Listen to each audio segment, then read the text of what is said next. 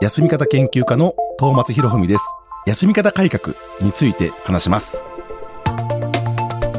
未来授業。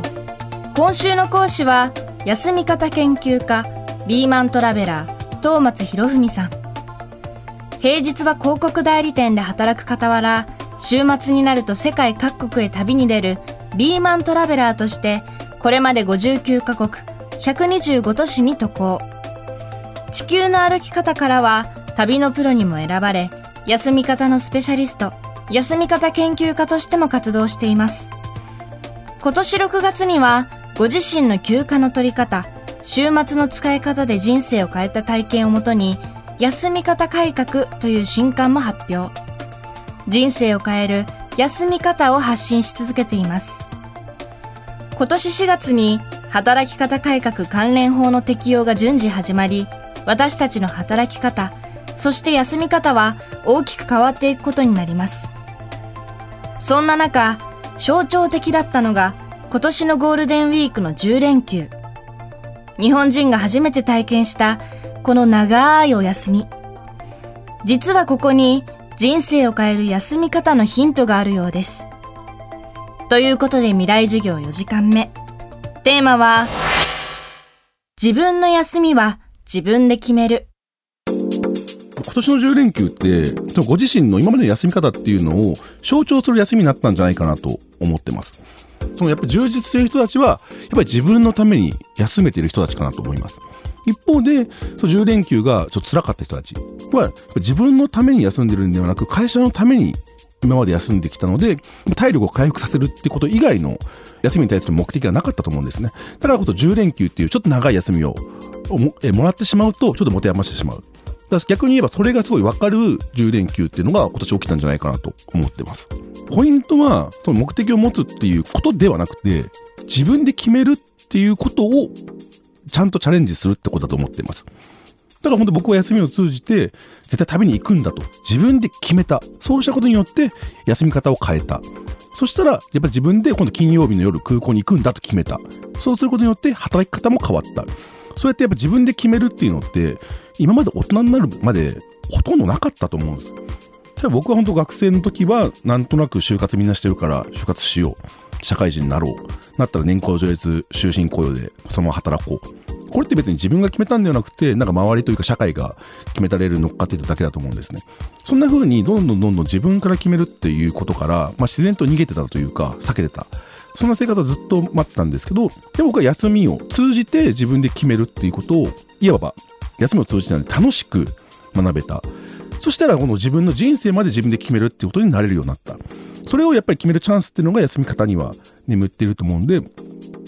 そのリフレッシュするだけじゃなくてそこから自己分析をする。そうすることによって自分らしさを見つけるっていうのが実はこの休みを変えるってことの最終ゴールかなと思ってます。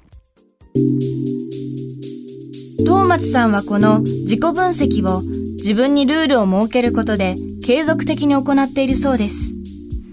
そのルールとはどんなものか。そして自己分析を続けることで東松さんが見つけたものとは。自己分析ってなかなかできないじゃないですか。まあ学生の就活の時にやる方多いと思うんですけどすぐに答えが出るわけじゃないですし何分考えたら出るっていうものでもない。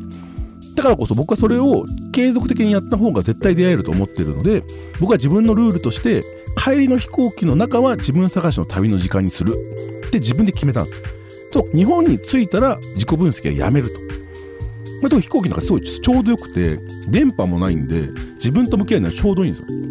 僕はいつも自分の好きなノートに書き込みながら自分のその好きな感情っていうのをどんどんどんどん深掘りしていってそれをどんどん毎回旅行に行くたびに繰り返した結果、まあ、自分らしさとか自分の好きとかもちろん自分の嫌いとかも見つかって結果本当にやりたいことっていうのが見つかった。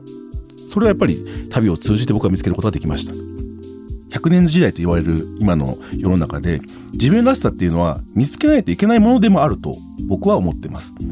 やっぱり今のどんどんどんどん誰でもできる仕事から順番に AI に変わったりとかしていってだからこそ自分らしさっていうのを見つけておくっていうのがこれから10年20年先に絶対に AI に変わった時に使える能力になってると思うんです。だからそれを仕事の中で見つけるってなかなか難しいかもしれないですけどこうやって休みを通じて楽しく見つけることができる。だからこそ今こそ休み方改革だと僕は思ってます。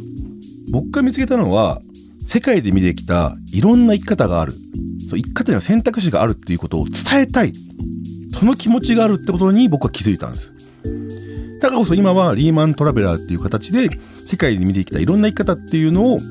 発信しながら伝える活動っていうのも並行的にやってまして例えば小学校とか中学校で今講演したりもしているんですけどもちろん社会人だけじゃなくてちっちゃい頃から選択肢がある上で選べる社会っていうのを僕は作りたいなと思ったんです。それっていうのはやっぱり自分が見てきた経験そして自分が社会のレールにきれいに乗っかっちゃってそのいろんな生き方があるってことを気づけなかった経験そこからやっぱやりたいっていう気持ちが強い気持ちが湧いたのでやっぱり今その強い気持ちを原動力にして伝える活動っていうのをサラリーマンをやりながら相手の時間をフル活用して旅にも行きつつ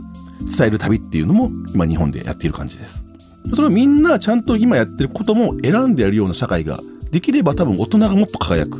そうすることによって子供たちもちょっと大人になってみたいなっていうのが増える。そんないい循環が作れるんじゃないかと思いまして僕はやっぱりその選択肢があった上で選べる社会っていうのがやっぱり日本ってやっぱり逆に言平和で選択肢がたくさん持てるわけじゃないですか。それただ知らないだけっていうのはすごいもったいない。だからこそ伝えたいなっていうのが一番強い思いとしてありますね。今週の講師は休み方研究家リーマントラベラー東松博文さん。今日のテーマは自分の休みは自分で決めるでした。